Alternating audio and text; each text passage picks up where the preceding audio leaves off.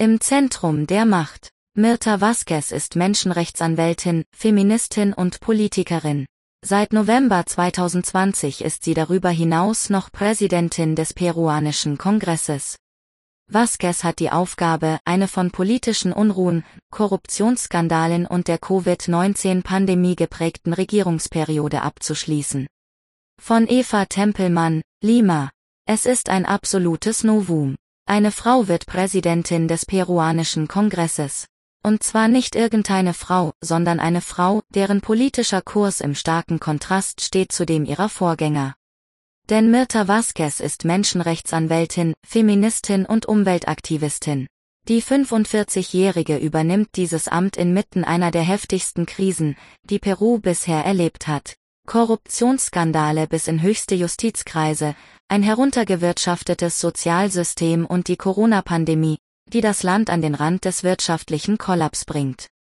Für die Übergangsregierung bis Juli, die zudem die 200-jährige Unabhängigkeit Perus markiert, hat sich Vasquez einiges vorgenommen. Kampf gegen die Korruption, Stärkung der Menschenrechte und Durchsetzung wirksamer Sozialprogramme mit besonderem Fokus auf Frauen. Ein Putschversuch und seine Folgen. Wir müssen das Vertrauen der Bevölkerung in die Regierung unseres Landes wiederherstellen, betont die neue Kongresspräsidentin in ihrer Antrittsrede. Das Parlament ist den Menschen in unserem Land eine Entschuldigung fällig. Das Ausmaß an Straflosigkeit und Menschenrechtsverletzungen hat das fast zuletzt und zu Recht zum Überlaufen gebracht. Damit bezieht sich Vasquez auf die heftigen Ausschreitungen, die den Neuwahlen vorangegangen waren. Anfang November 2020 hatte der peruanische Kongress mit einer großen Mehrheit das Staatsoberhaupt Martin Vizcarra wegen moralischer Unfähigkeit abgesetzt, trotz großer Beliebtheit innerhalb der Bevölkerung. Der damalige Präsident des Kongresses, Manuel Merino, sollte das höchste Staatsamt kommissarisch übernehmen. Die Amtsenthebung wird den demokratischen Übergang und den Kampf gegen die Korruption in unserem Land enorm gefährden, warnt die damalige Kongressabgeordnete Vasquez nur Minuten danach in den sozialen Medien. Tatsächlich löst die Neubesetzung, die viele als Putsch bezeichneten, die größte politische Krise seit 20 Jahren aus. Hunderttausende gehen in Lima und anderen großen Städten Perus auf die Straße. Merino ist nicht mein Präsident, skandieren die Protestierenden, wir haben es satt. Auch Vasquez schließt sich den Demonstrationen in Lima an. Die Polizei greift mit harter Hand ein, Dutzende Menschen werden verhaftet, zwei junge Männer von Polizisten erschossen. Fünf Tage später tritt Merino zurück. Dem Kongressabgeordneten der liberal-konservativen Partei Action Popular droht wegen Putschverdacht nun ein Ermittlungsverfahren. Sprung in ein mühsames Amt. Bei den eilig einberufenen Neuwahlen im November benennen die Fraktionssprecher Sternchen innen die linke Politikerin und Schriftstellerin Rocío Silva Santisteban als mögliche neue Kandidatin für die Präsidentinnenschaft. Santisteban ist wie Vasquez Mitglied des linken Parteibündnisses Frente Amplio. Aber die Abstimmung scheitert an einer fehlenden Mehrheit der 130 Abgeordneten. Santisteban gilt den teils ultrakonservativen Oppositionsparteien als zu progressiv. Im zweiten Anlauf wird der 76-jährige Zentrumspolitiker und ehemalige Weltbankbeamten Francisco Sagasti zum Kongresspräsidenten gewählt und Mirta Vasquez zu seiner Stellvertreterin. Einen Tag nach der Wahl wird Sagasti zum Staatspräsidenten der Übergangsregierung vereidigt, da die Regierung derzeit keine Vizepräsidentin hat, der oder die das Amt sonst übernommen hätte. Mirta Vasquez steigt so zur Vorsitzenden des Kongresses auf. Ich wünsche ihr viel Kraft für diese verantwortungsvolle, aber mühsame Aufgabe, schreibt ihre Parteikollegin Santi Steban kurz darauf in den sozialen Netzwerken. Sie vertraue auf Mirtas Hartnäckigkeit und diplomatisches Geschick. In der Tat schlägt Vasquez Bestreben, die weit verbreitete Korruption im Kongress anzugehen, auf wenig Gegenliebe. Noch vor Weihnachten drohte ihr der Sprecher der Mitte-Rechtspartei, Podemos, mit einem Misstrauensvotum. Doch in der Bevölkerung findet Vasquez großen Zuspruch. Ihre Forderungen nach mehr Gerechtigkeit treffen ins Herz einer Generation, die genug hat von Korruptionsskandalen, Klikenwirtschaft und einem Staat, der sich kaum um die Belange seiner Bevölkerung kümmert. Peru in der Krise. Die jungen Leute wollen Veränderungen in unserem Land, sagt Vasquez der peruanischen Tageszeitung El Comercio. Sie fordern soziale Gerechtigkeit, und zwar aus gutem Grund. Peru ist vom Coronavirus so schwer getroffen worden wie kaum ein anderes Land der Region. Trotz monatelanger strenger Ausgangssperren schießt die Zahl der Infizierten in die Höhe, weil der Großteil der Bevölkerung im informellen Sektor arbeitet. Die Menschen müssen hinaus auf die Straße oder hungern. Tausende machen sich auf sogenannten Elendsmärschen zurück in ihre entlegenen Heimatregionen auf dem Land. Die Pandemie zeigt die Auswirkungen des heruntergewirtschafteten Sozialsystems in voller Härte. Krankenhäuser kollabieren, von der Regierung eilig versprochene Soforthilfen für hilfsbedürftige Menschen kommen nicht an. Angehörige von Covid-Erkrankten zahlen Monatsgehälter für eine Flasche Sauerstoff, die sie auf dem Schwarzmarkt erstehen müssen.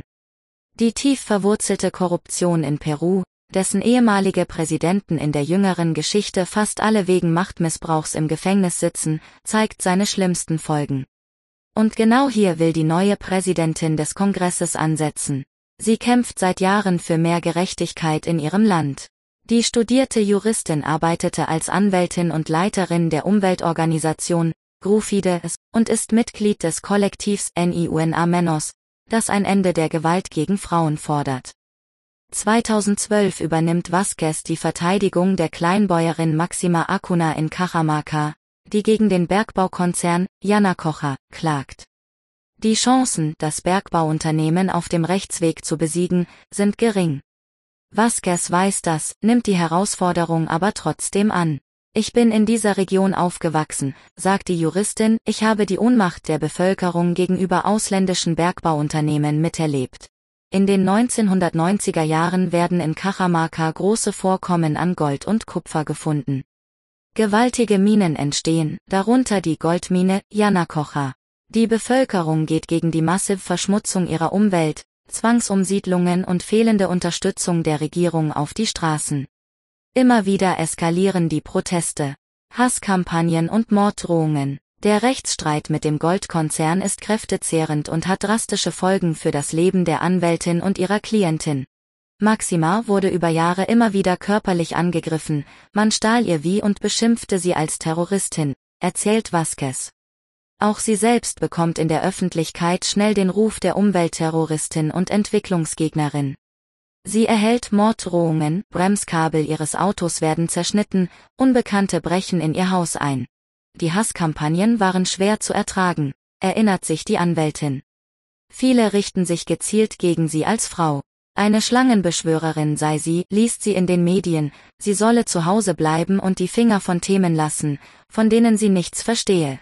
Gegen den Bergbau zu sein gilt in Peru als provinzieller Protest von ungebildeten Menschen, die den Fortschritt nicht akzeptieren, sagt Vasquez. Das bestätigt auch José de Itchave, ehemaliger Vizeumweltminister und langjähriger Wegbegleiter von Vasquez. Bergbaukritiker sind ein Dorn im Auge der wirtschaftlichen und politischen Interessen Perus. Enge Freunde raten ihr, den Fall aufzugeben. Aber Vasquez verbeißt sich in diesen Rechtsprozess, der ein Exempel statuieren soll. Schließlich bestätigt das Gericht Akunas Anspruch auf den Besitz von 25 Hektar Land, über den sie mit dem Bergbauunternehmen im Streit liegt. Der Fall wird international bekannt. 2018 bekommt die Kleinbäuerin für ihr Engagement den Goldman Umweltpreis verliehen. Ohne Mirta hätte ich diese Jahre nicht durchgestanden, sagt Akuna später über ihre Anwältin. Ich bewundere sie für ihren Mut und ihre Ehrlichkeit. In guter Gesellschaft. Nach dem erfolgreichen Prozess ist Vasquez am Ende ihrer Kräfte. Die jahrelangen Anfeindungen haben ihren Tribut gezollt. 2018 zieht sie mit ihrem Mann und ihren Kindern, damals sechs und vier Jahre alt, in die Hauptstadt.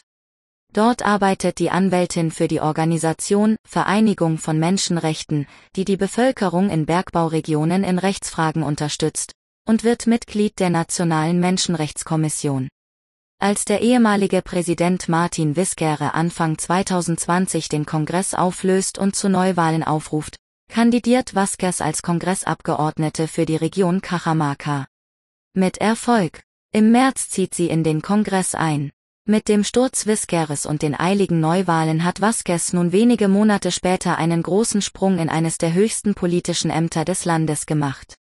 Dieser Schritt ist natürlich weit entfernt von einem ruhigen Familienleben sagt Vasquez im Interview.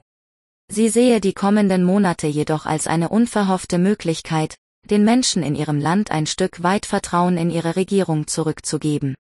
Dafür ist sie in guter weiblicher Gesellschaft. Gleich acht weitere Frauen haben den Vorsitz wichtiger politischer Ämter inne, unter anderem die Premierministerin Violeta Bermudez.